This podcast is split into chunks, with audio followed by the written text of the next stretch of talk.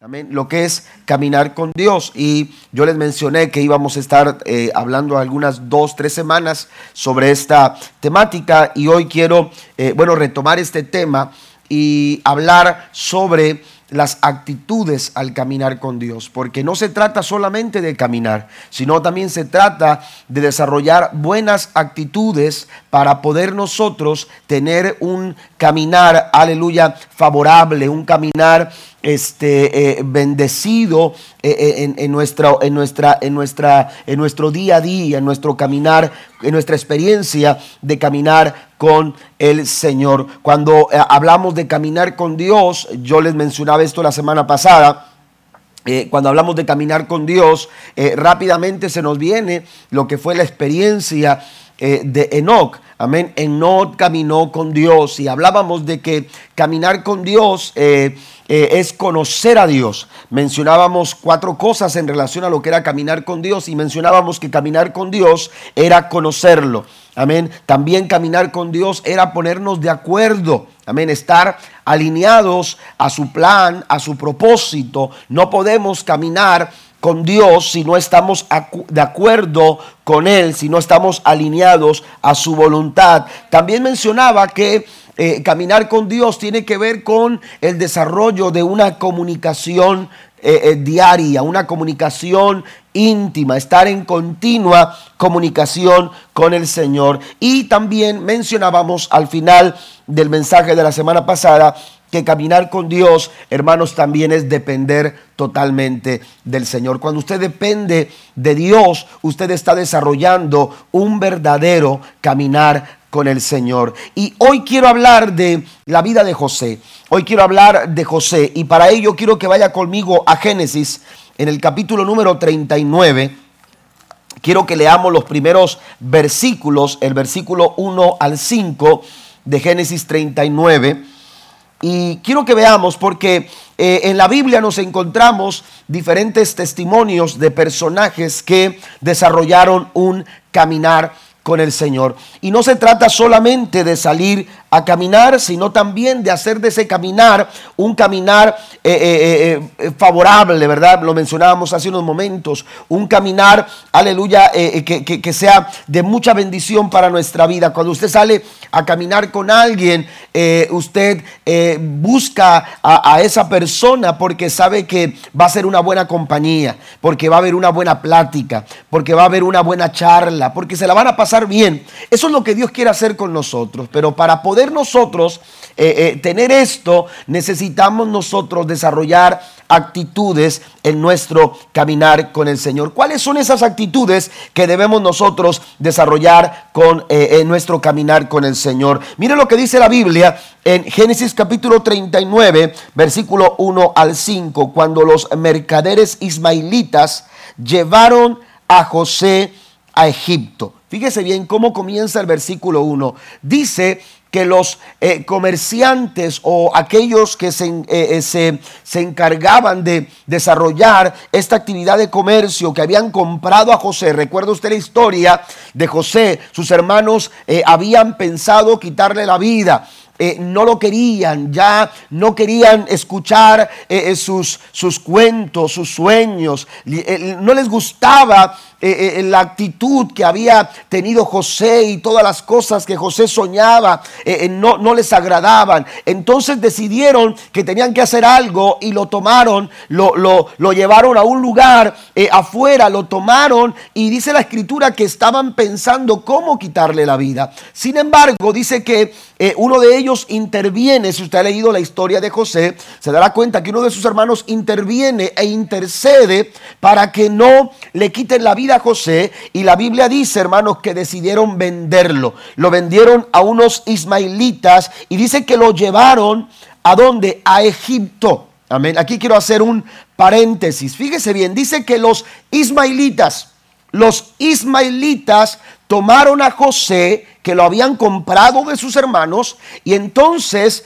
ellos iban a Egipto y lo llevaron a Egipto como esclavo, como, como eh, eh, eh, un objeto más para ser vendido. Ellos dijeron, vamos a sacarle una, una buena ganancia a este muchacho. Es un muchacho joven, es un muchacho que puede servir, nos pueden dar una buena, una buena cantidad de dinero por, una, por, por un muchacho como este. Y entonces ellos pensaron en hacer negocio con José. José, aleluya, e, esto no estaba en el guion de José, esto no estaba en el pensamiento de José. Cuando José soñaba, cuando José eh, realizaba sueños en su mente, hermanos, esto no era parte de, de lo que José esperaba para su vida. Cuando, cuando José empieza a caminar con Dios, amén, a veces tenemos una idea eh, equivocada, aleluya, eh, eh, en relación a, lo que es nuestro caminar con el Señor. Y pensamos que nuestro caminar con Dios tiene que pintar de una manera. Y pensamos que nuestro, diseñamos o, ideamos en nuestro pensamiento una, una, una, idea, aleluya, de lo que es para nosotros caminar con el Señor. Pero dice la escritura, hablando el profeta Isaías en el capítulo 55, versículo 8, usted lo puede corroborar. Isaías 55, versículo 8 dice el Señor, mis pensamientos no son como vuestros pensamientos. Pero también dice, y vuestros caminos como mis caminos. Amén. Esa idea que a veces nosotros tenemos de lo que de lo que Dios quiere hacer con nosotros, hermanos, a veces está muy distante a lo que en realidad Dios ha pensado para usted y para mí. Amén. E, entonces José fue tomado por los ismaelitas. Y uno dice, bueno, ¿y dónde está Dios? Amén. ¿Dónde está Dios? ¿Dónde está el Dios que había sembrado esa clase de sueños en el corazón de José? Eh, eh, ¿Dónde está Dios? Eh, esto, esto como que está fuera de, de, lo que uno esperaría. Sin embargo, hermanos, los caminos de Dios son más altos que los nuestros.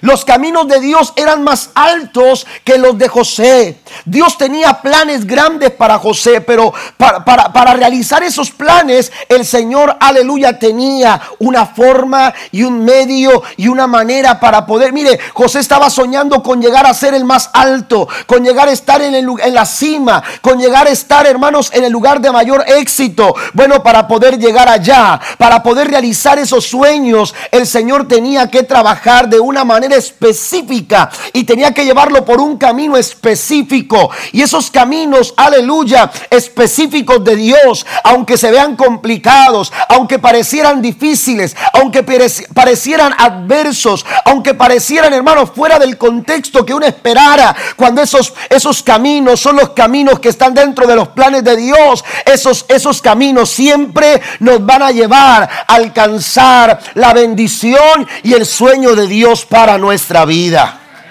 Denle el aplauso al Señor. Los caminos del Señor son más altos que nuestros caminos. Jesús dijo, y yo lo mencionaba el domingo por la noche, Jesús le dijo a sus discípulos en San Juan capítulo 16, versículo 33, el Señor le dijo, en el mundo tendréis aflicción. Hay caminos, aleluya, eh, eh, que de pronto eh, los visualizamos y, nos quieren intimidar y nos quieren llenar de temor. Aleluya, no queremos, no queremos cruzar por esos caminos, pero usted y yo podemos tener la seguridad y la confianza de que es plan de Dios que pasemos por esos caminos, es porque Él estará con nosotros en medio de cualquier circunstancia y de cualquier situación. Caminar con Dios no es siempre lo que uno visualiza. No siempre es lo que uno se imaginó que sería.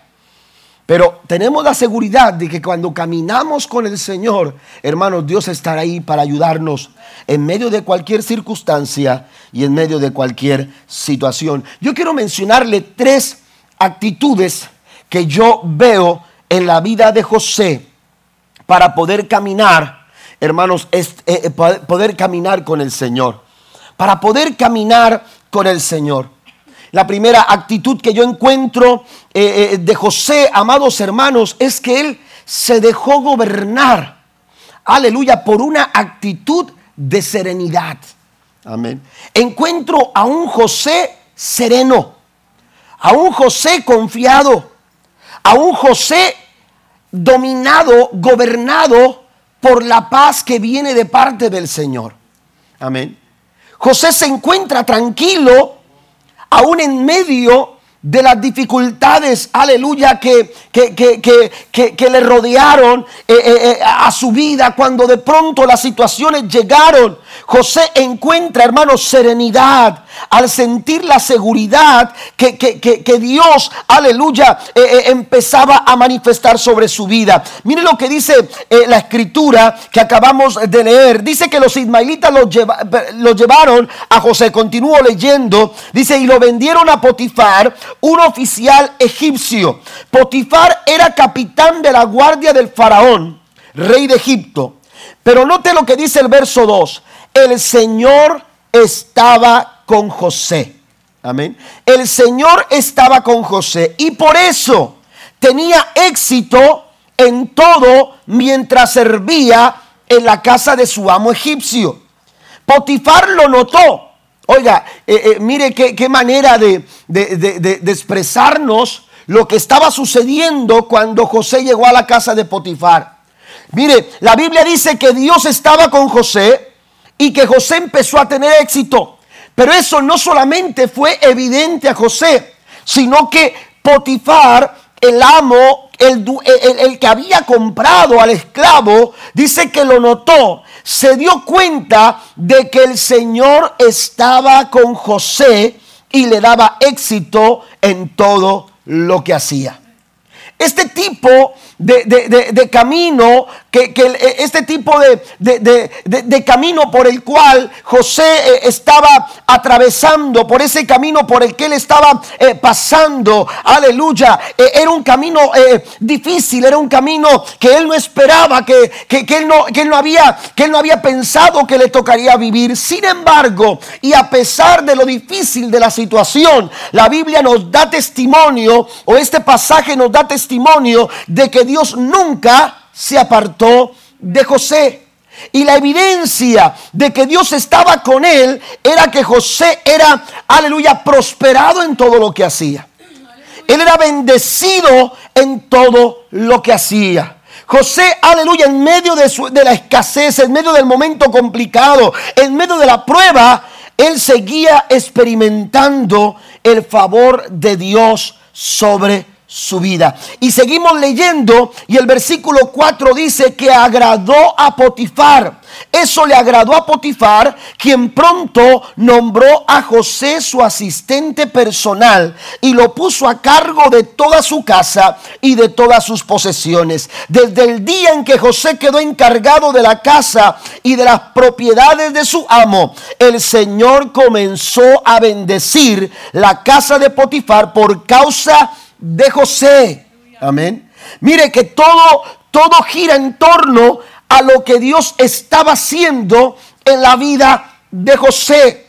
A veces nosotros nos equivocamos y nos, y nos, eh, nos enfocamos eh, en, lo difícil del camino, eh, en lo difícil de la situación, en lo complicado de las circunstancias. Sin embargo, aleluya, Dios no estaba enfocado en eso. Esas eran parte de, eran parte de un propósito, eran parte de un plan. Aleluya, porque Dios tenía algo que realizar. Lo que José había soñado no se podía quedar abandonado en el camino. José había de llegar a donde Dios lo llevaría. Sin embargo, Dios tenía que trabajar con José.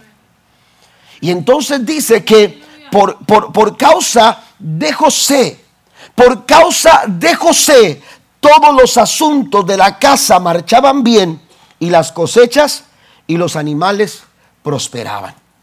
Amén. Hay un corazón sereno que se siente seguro, que se siente, aleluya, eh, eh, bajo la cobertura de, Dios, se siente, se siente bajo el resguardo, bajo el resguardo de Dios. Y este tipo de, actitudes, hermanos, nos llevan eh, a, a poder caminar con Dios a pesar de las dificultades que nosotros pudiéramos enfrentar. Caminar con Dios no, no, no, no es siempre lo, eh, eh, no es, no es siempre eh, lo que nosotros visualizamos o pensamos, pero siempre, hermanos, será, aleluya, siempre será de bendición para nuestra vida, siempre tendrá el resultado que Dios busca lograr en nuestros corazones. ¿Cuándo? Cuando nosotros desarrollamos este tipo de actitudes. Una actitud de serenidad nos mantiene enfocados. Una actitud de, serenidad, amados hermanos, nos mantiene, aleluya, a la expectativa de, lo que Dios va a hacer, no a la expectativa de las circunstancias.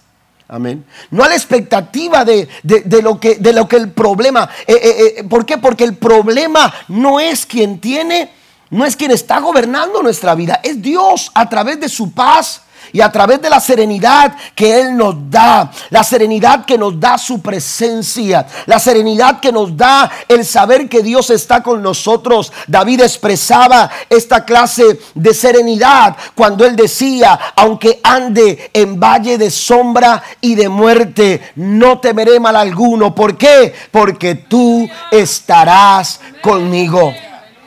Usted no puede perder la paz. Usted no puede, aleluya, permitir que, que, la paz en su corazón sea perturbada. Aleluya, si usted se siente, aleluya, bajo la cobertura de Dios, la presencia de Dios va a traer paz a nuestro corazón. La presencia de Dios alimenta paz a nuestras vidas. David también expresaba en uno de sus salmos, aunque un ejército acampe contra mí, no va a temer mi corazón aunque contra mí se levante guerra. Amén. Dice, dice David, yo estaré confiado. Hay que mantener una actitud serena. Hay que mantener una actitud, amados hermanos, que exprese la experiencia del gobierno de la paz de Dios sobre nuestras vidas. Quiero invitarlo a Colosenses. Colosenses en el capítulo número 3, el apóstol Pablo escribe, aleluya, escribe a los colosenses en el versículo número 15, el apóstol Pablo, eh, después de estar dando algunas recomendaciones sobre la nueva vida en Cristo, el apóstol Pablo dice en el verso 15, y que la paz que viene de Cristo, capítulo 3, Colosenses 3, versículo 15, dice, y que la paz que viene de Cristo gobierne en sus corazones, pues como miembros de un mismo cuerpo, ustedes son llamados a vivir en paz. Hemos sido llamados a mantener la paz. Hemos sido llamados a que a pesar de las dificultades que pudieran aparecer a nuestra vida, no perdamos la paz. ¿Estamos de acuerdo? Hemos sido llamados a vivir en paz, dice la escritura, y sean siempre agradecidos. Aquí, amados hermanos, es importante señalar lo siguiente, la palabra gobernar, eh, eh, eh, la palabra gobernar es una palabra de la cual traducimos la palabra gobernar, es una palabra griega, aleluya, que define la función o el desempeño que realiza un, un árbitro, amén, una, un juez que está decidiendo, que está eh, de alguna manera estableciendo las reglas de lo que se está jugando. Por ejemplo, en un campo de fútbol, soccer, donde están jugando 22 jugadores, el, el juego se realiza bajo ciertas reglas que los jugadores saben. Amén. Pero si no hay quien haga, eh, eh, haga respetar esas reglas, los jugadores van a pasar por alto las reglas o van a interpretar las reglas según su, eh, su forma de interpretarlas. Amén. De pronto, aquí nos recordará el no fue penal. Amén. Y hay quienes todavía nos recuerdan eso y empezamos como a que, que sentir así como que una, una injusticia terrible, ¿no? Amén. Pero no fue penal y se hizo famoso el no fue penal y el no fue penal. ¿Por qué? Porque eh, todos en algún momento emitimos un juicio. Amén. Pero eh, aunque usted piense que no fue penal y aunque otros piensen que sí fue penal, obviamente los holandeses dicen que sí fue, los mexicanos decimos que no fue. Amén. Pero realmente el que, el que determinó que se realizara esa, e, esa, esa jugada y que esa jugada eh, eh, eh, fue penal es el árbitro del partido. Y aunque a usted no le guste y a mí no me guste, Él, al tener la autoridad, emitió un juicio y Él determinó que había sido penal. Y por eso, hermanos, México, México se quedó otra vez sin el quinto partido. Y como decimos por ahí, jugamos como nunca, pero perdimos como siempre. Amén. Fíjese bien, Pablo está pensando en eso. Pablo está pensando en que la paz de Dios en nuestra vida, hermano, nos lleva a vivir serenamente. ¿Por qué? Porque en los momentos difíciles, cuando tú tienes que emitir un juicio, cuando tú tienes que tomar una decisión, cuando tú tienes que determinar, aleluya, eh, eh, qué es lo que vas a hacer, aleluya, tú puedes estar seguro de que las reglas del juego, hermano, quien está tomando las reglas del juego y quien está, aleluya, señalando eh, y poniendo autoridad sobre las reglas del juego, quien interpreta las reglas del juego, es la paz de Dios. No es el problema, dice Pablo. No, Pablo no dice, el problema gobierna eh, la forma en que tú te sientes. Eh, tu situación toma control eh, de, la atmósfera, de, la atmósfera, en la que tú te estás realizando en ese día, en determinado momento. No, Pablo está diciendo, cuando, cuando tú te vistes de amor, cuando tú, aleluya, te vistes de esta nueva vida en Cristo, cuando tú eres renovado todos los días por la obra del Espíritu Santo de Dios sobre tu vida tú vas a experimentar algo. La paz de Dios está en control de cada circunstancia y de cada situación en tu vida. Es importante que en nuestro caminar diario, aun cuando el camino, aleluya, se vea difícil de transitar, Aun cuando el camino se vea complicado, aleluya, nosotros necesitamos, necesitamos mantener la calma y la serenidad que nos da el experimentar la paz de Cristo en nuestros corazones. ¿Por qué tomamos malas decisiones? ¿Por qué, de pronto, hermanos, somos imprudentes a la hora de, de actuar? ¿Por qué nos precipitamos? ¿Por qué nos dejamos llevar tan fácilmente por las circunstancias? Porque algo más está gobernando nuestra vida. Algo más está gobernando nuestros pensamientos. Le hemos dejado el control. Aleluya. Mire, José sabía que, eso, que eso no era parte de lo que él había, había pensado. Él se soñaba en lo más alto. Él se soñaba y venía con sus hermanos y les decía, oiga, les quiero contar un sueño. Yo sé que parezco disco rayado, como dicen por allá de donde viene el pastor Octavio, ¿verdad? Eh, parezco disco rayado, pero quiero mencionarles algo. Yo soñé esto y soñé, aleluya, que estaba en lo más alto y soñé que tenía éxito. Imagínense las formas en que José podía de alguna u otra manera decir lo que soñaba. Y eso estaba todo el tiempo presente. Él le decía a su papá y su papá lo regañó, le llamó la atención porque, porque eh, eh, se sintió ofendido porque José estaba contando el sueño que él tenía. Sin embargo, lo que estaba viviendo, lo que estaba pasando, aleluya no tenían nada, aleluya, no tenían nada, aleluya, que ver con lo que él había soñado. Sin embargo, cuando tú entiendes quién está en control, no es la circunstancia, quien está en control no es el problema, quien está en control no es la situación, quien está en control no es la injusticia que hace el mundo, quien está en control no es lo que nos rodea, quien está en control es más, es supremo, es mayor. Aleluya, tiene autoridad absoluta. Él es Jehová de los ejércitos. Cuando tú sabes que Él está en control de tu vida, hermano, la paz de Dios, aleluya, estará en tu corazón. Tú vas a caminar tranquilo. Tú vas a estar confiado. Amén. Tú experimentarás la paz, la paz que sobrepasa todo entendimiento. Esta paz traerá bienestar a tu vida.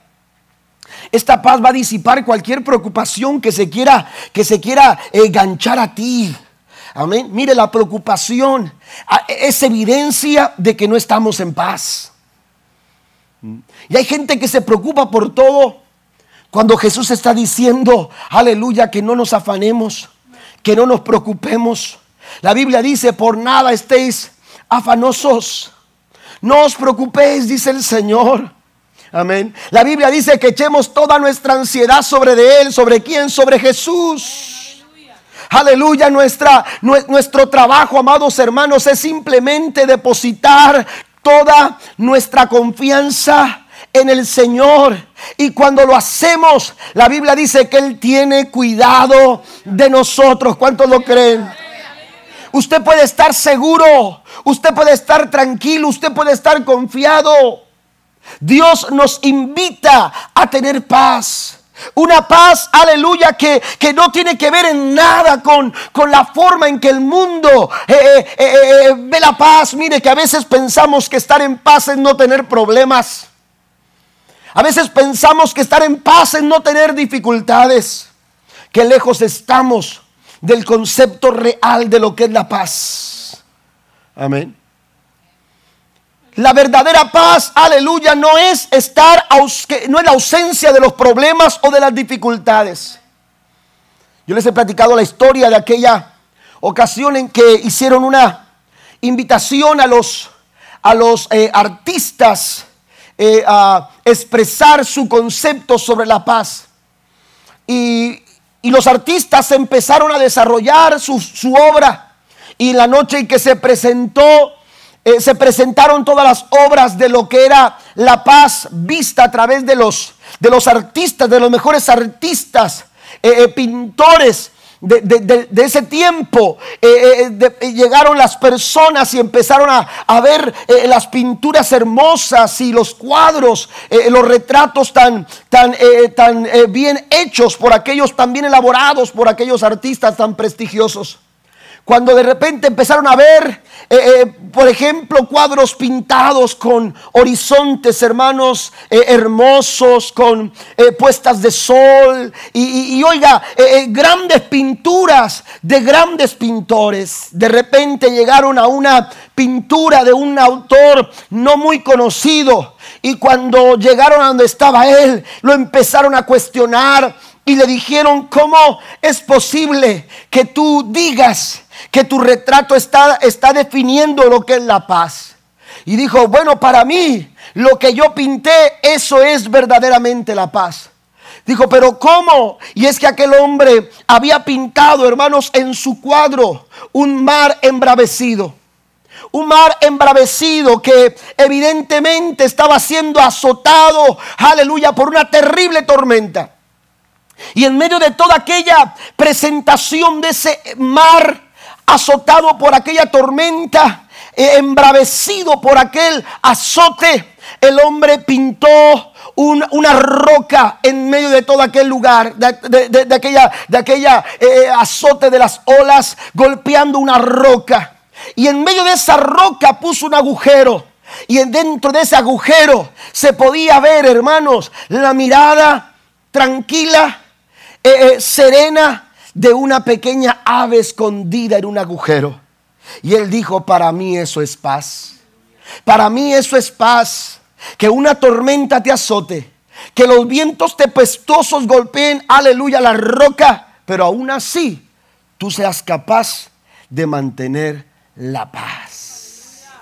Jesús dijo, mi paz os dejo, mi paz os doy. No como el mundo la da, yo os la doy. José caminó con Dios y lo hizo con una actitud serena aún en medio de las dificultades. ¿Y sabe qué es lo que dice Pablo? Pablo dice a los colosenses que si nos mantenemos en paz, hermano, mire, la evidencia de no tener la paz es la preocupación. La evidencia de estar en paz, dice Pablo, es ser agradecidos. Amén. Por eso debemos nosotros mantener esta clase de actitud en nuestro caminar día a día con el Señor. Porque de pronto tenemos que atravesar momentos complicados en nuestra vida, pero si mantenemos la paz, hermano, alcanzaremos grande favor de parte del Señor. Segundo, la segunda actitud, amados hermanos, que yo veo eh, en, esta, eh, eh, en la vida de, en el caminar de José, es una actitud de firmeza. José es un hombre firme. José no está dispuesto a, quebrarse, José no está dispuesto a desvanecerse ante la, el difícil camino que le tocó transitar. José, aleluya, se mantiene firme. La Biblia nos dice, si va conmigo al versículo número 7 en adelante, y la esposa de Potifar pronto comenzó a mirarlo con deseos sexuales. Estoy leyendo la nueva traducción viviente. Amén. Eh, eh, la, la nueva traducción viviente lo dice de esta forma. La mujer de Potifar pronto comenzó a mirarlo con deseos sexuales. Ven y acuéstate conmigo, le ordenó ella. Pero José se negó. Dice, mire, le contestó, mi amo confía en mí y me puso a cargo de todo lo que hay en su casa. Nadie aquí tiene más autoridad que yo.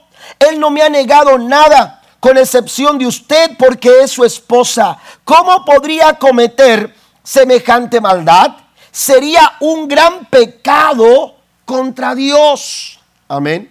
Fíjese que el momento en el que José llega, es evidente que Dios está con él. Empieza a ser prosperado. en, un espacio de tiempo tan pequeño, José empieza a ser prosperado, eh, eh, es evidente que Dios está con él. La gente no solamente tiene el favor de Dios, sino que también tiene el favor del amo de la casa, el dueño de la casa, el patrón de todos. Amén. Y entonces toma a José y lo pone en una posición importante en su casa. La Biblia nos dice, hermanos, aleluya, que José era prosperado en todo lo que hacía. Sin embargo, aleluya, llegó el momento de la tentación. Llegó un momento que puso a prueba, aleluya, la integridad de este muchacho llamado José. Cuando, cuando tú determinas caminar con Dios, el enemigo siempre tratará de presentar obstáculos para impedir que tú sigas adelante en ese camino.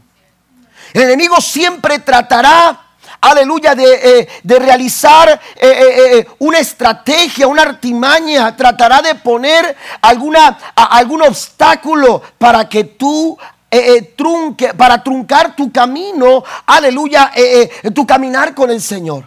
Y a José le llegó.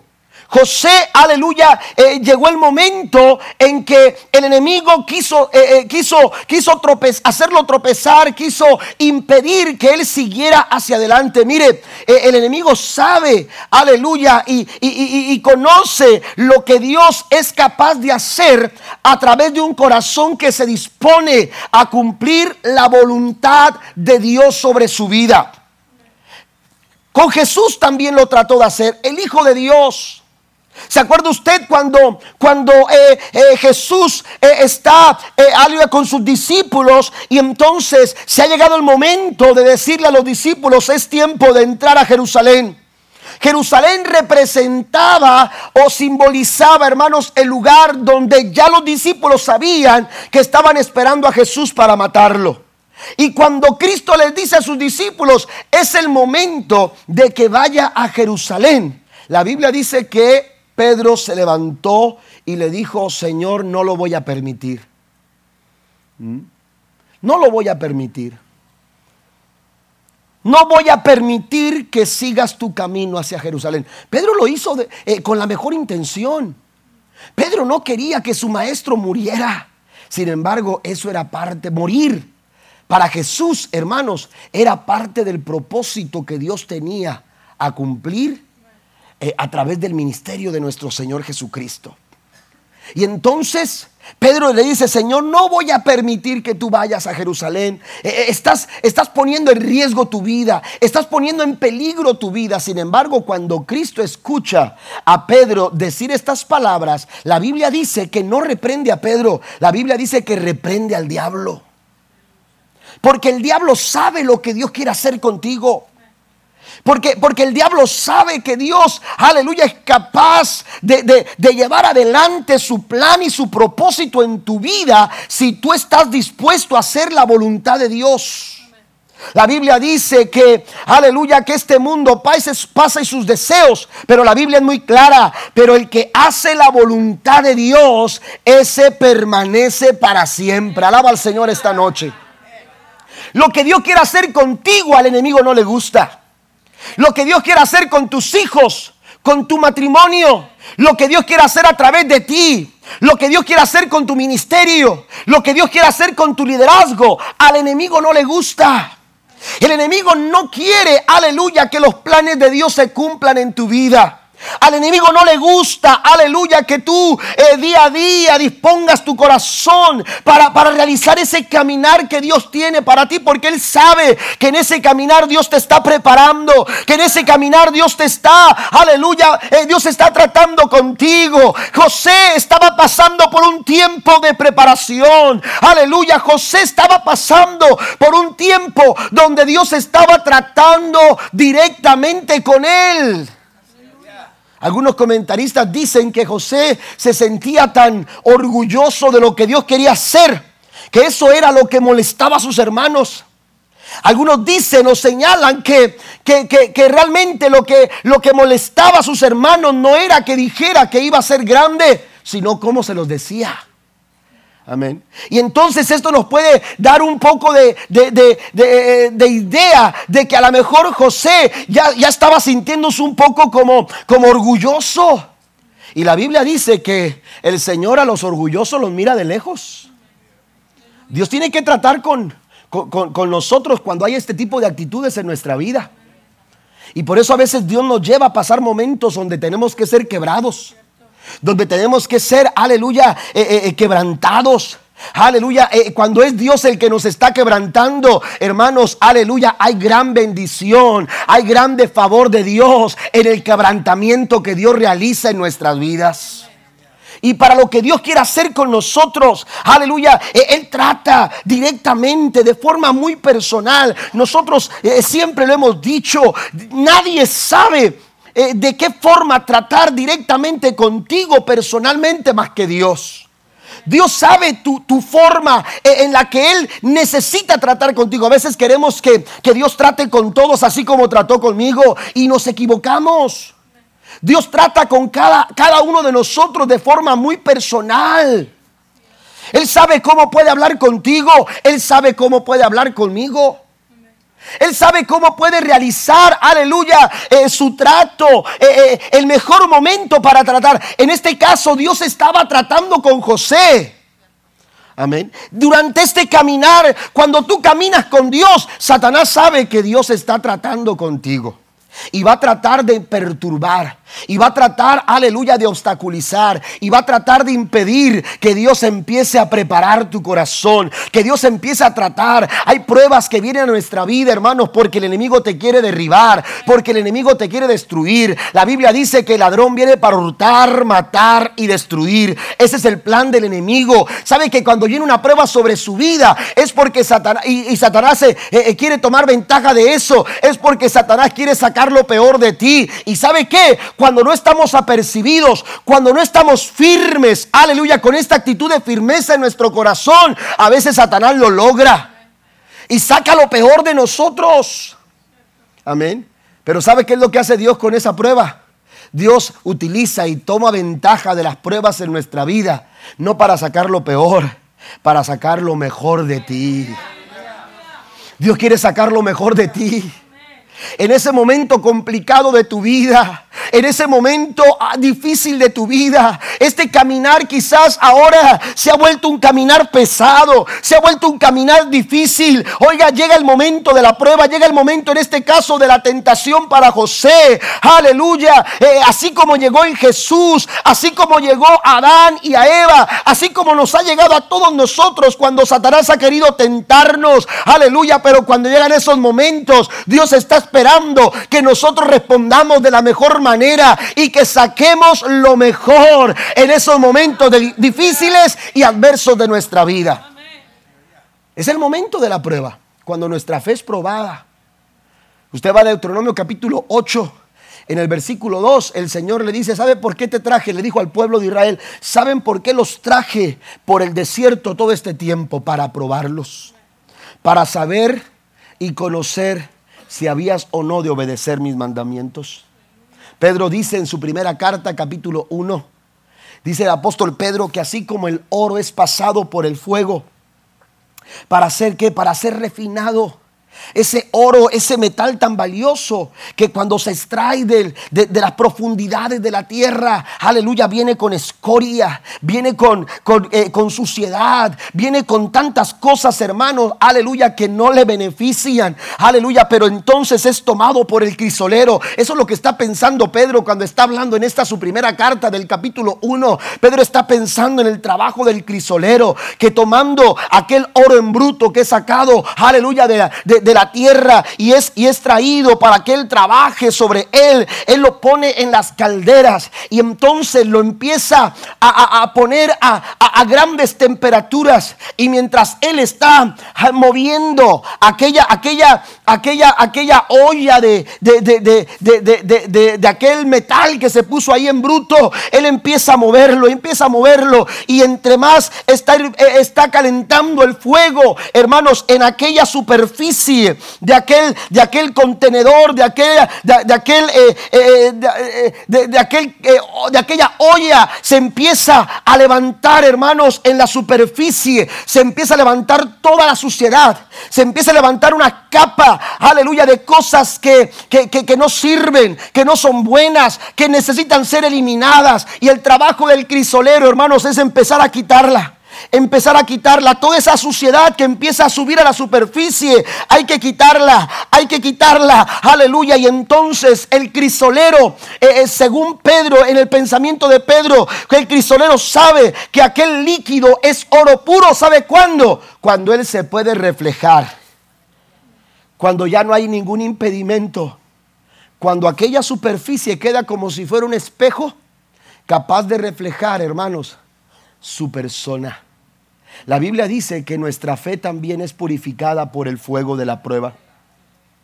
Y cuando el fuego de la prueba viene, hermanos, aleluya, Jesús lo que espera es que cuando Él se acerque a caminar con nosotros, no se vea escoria, no se vea suciedad, sino que nosotros podamos reflejar a la persona de Cristo en cada una de nuestras acciones. Den un aplauso fuerte al Señor. Él quiere caminar contigo. Él quiere caminar todos los días con nosotros. Pero Él, aleluya, desea que en ese caminar nosotros desarrollemos actitudes de serenidad, pero también actitudes de firmeza. Mantener de pie nuestros valores y nuestras convicciones. Aleluya, aquí se trata de agradar a Dios no de agradarme a mí mismo, no de satisfacerme a mí mismo. Mire, eh, eh, eh, José no tuvo que dar muchos argumentos. Para, para, negarse a, acceder a las peticiones de, la esposa de Potifar. Yo, yo, creo, hermanos, que esta mujer era, era una mujer que estaba acostumbrada a este tipo de cosas.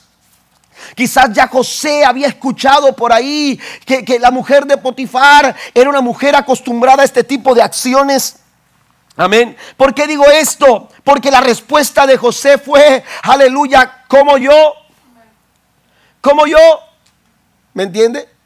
Pudieron haberlo hecho otros, otros esclavos pudieron haber accedido a hacerlo, pero como yo, esto no se trata de que otros lo hagan. Esto no se trata de que otros vendan sus convicciones. Esto no se trata de que otros eh, eh, eh, pongan, pongan en venta sus valores, sus principios. Aleluya, que, que, que, que, expongan sus, sus convicciones, aleluya, las negocien con las circunstancias de la vida. Esto no se trata de lo que otros han hecho. Y es que a veces decimos, es que fulanito lo hace. Es que es que es que lo que se está haciendo ahora. La iglesia necesita mantener los valores y las convicciones que nos traza la palabra del Señor no están en venta, no, no, no están al mejor postor, no se pueden negociar. Tenemos que mantenernos firmes en nuestras actitudes, en nuestro caminar con Dios. Porque el enemigo viene a tentar. Y la Biblia dice que vino a tentar a José de esta manera. Pero José le dijo, ¿cómo yo? Yo no puedo hacerlo porque entonces haría un grande mal delante de mi Dios. ¿Qué tan dispuestos estamos nosotros a mantener firmes nuestras convicciones? Los jóvenes hebreos le dijeron a Nabucodonosor, ni siquiera es necesario que, que te digamos algo. ¿Mm? Ni siquiera es necesario. Porque en nuestro caminar con el Señor, hermanos, debemos de tener actitudes de serenidad y actitudes de firmeza. Y por último, pasen los músicos, por favor. También, también está una tercera actitud que yo veo en la vida de José. Y esto tiene que ver con consistencia. Amén. José mantuvo la serenidad en su caminar con Dios. José mantuvo su firmeza al caminar con el Señor. Amén. Pero también José fue consistente. Él actuó, hermanos, consistentemente. ¿Y qué, qué, qué, quiere decir la palabra consistencia? La palabra consistencia, hermanos, tiene que ver con mantener calidad. Mantener la calidad. Amén. Mantener la calidad, pero tiene que ver, amados hermanos, también con, aleluya, ser consistente. Tiene que ver con eh, eh, eh, relación entre lo que decimos ser y lo que realmente somos. Porque a veces decimos ser algo, pero con nuestros hechos, hermanos, negamos aquello que hemos dicho. ¿Está conmigo? Un caminar con Dios, hermanos, exige que nosotros seamos consistentes. Si usted recuerda lo que leíamos, mire, vaya conmigo por favor, ya estoy terminando. Génesis capítulo 5. Génesis 5, cuando hablábamos de Enoch, quiero leerlo. Eh, dice la escritura en Génesis capítulo 5.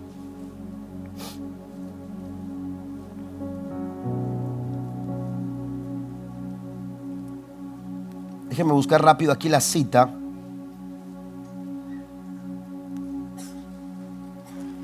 Cuando Enoch tenía 75 años, verso 21, 65 años, fue padre de Matusalén. Después del nacimiento de Matusalén, Enoch vivió en íntima comunión con Dios. Ya mencionábamos esto la semana pasada. 300 años más y tuvo otros hijos e hijas. Fíjese bien, ¿cuánto tiempo caminó Enoch con Dios? Amén. Dice el versículo número 22, después del nacimiento de Matusalén, Eno vivió en íntima. 65 años tenía. 65 años tenía. Hoy, hoy la Biblia dice que, que, que, nuestros años de nuestra vida son 70, los más robustos 80. Pero con todo son trabajo y cansancio. ¿Por qué digo esto? Porque 65 años en aquel tiempo, hermanos, era un chamaco. Amén. Era un muchacho de unos veintitantos años hoy. Amén. ¿Cómo que te vas a casar tan joven? Así ah, Hay algunos que se chiviaron porque tienen 65, ¿verdad? Es un chamaco, hermano. Lo recibo, Señor. Amén. Fíjese bien, tenía 65 años. Y después de esos 65 años, todavía dice la Biblia que Enoch vivió otros 300 años más. Amén. 300 años más. Y esos 300 años más, el versículo nos dice que él estuvo en íntima comunión con Dios. 300 años continuamente, ininterrumpidos. Amén. Sin interrupciones. Noé, perdón, Enoch se mantuvo consistentemente en íntima comunión con Dios. Él desarrolló una actitud, hermanos, aleluya, eh, interesante.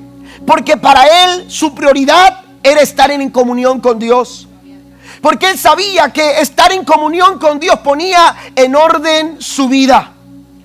Siguió teniendo hijos e hijas. Siguió teniendo una vida muy bendecida.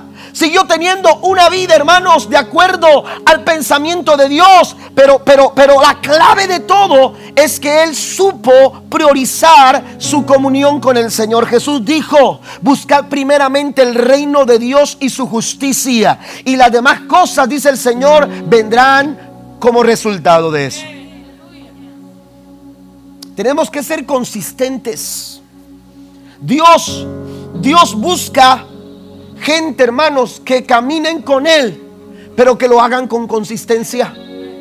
Tú no puedes decir, estoy caminando con Dios y todavía vivir una vida desagradable delante de los ojos del Señor. Eso no es consistencia.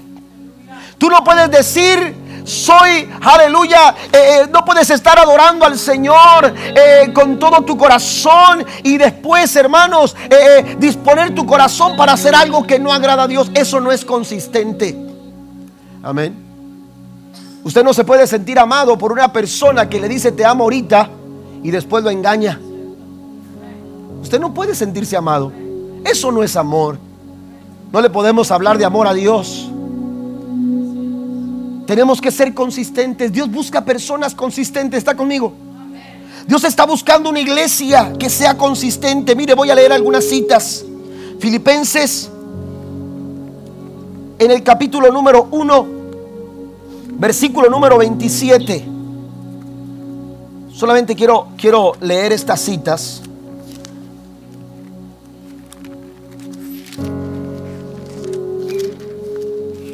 Filipenses capítulo 1, versículo número 27 dice el apóstol, sobre todo deben vivir como ciudadanos del cielo. ¿Cómo debemos de vivir? Como ciudadanos del cielo. ¿Y cómo viven los ciudadanos del cielo? Alguien dirá, es que no estamos en el cielo, pero vamos para allá. Amén. Comportándose de un modo digno de la buena noticia acerca de Cristo, entonces, sea que vuelva a verlo, vuelva a verlos o solamente tenga noticias de ustedes, sabré que están firmes y unidos. Amén. Están firmes y unidos en un mismo espíritu y propósito, luchando por la fe, es decir, la buena noticia. Tenemos que ser consistentes en nuestra forma de comportarnos. Tenemos que ser consistentes en la forma en que actuamos, en la forma que pensamos, en la forma que hablamos. Lo que digo debe de ser consistente a lo que pienso, pero también a lo que hago.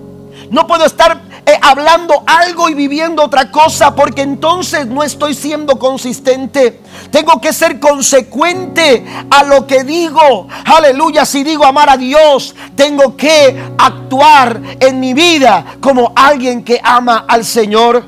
Jesús dijo, el que me ama, el que me ama no me lo dice bonito. Eso dijo Jesús. Jesús no dijo, el que me ama me expresa palabras tan hermosas que cautiva mi corazón, no. Jesús dijo, el que me ama guarda mis mandamientos. El que me ama, mi palabra la guarda. Obedece lo que yo les he enseñado. Miren lo que dice la escritura más adelante, en Deuteronomio capítulo 22, versículo 9. E, este texto es, es muy interesante. No sembrarás tu viña con semillas diversas, no sea que se pierda todo. Tanto la semilla que sembraste como el fruto de la viña. Fíjese bien, Dios no se agrada de semillas diversas.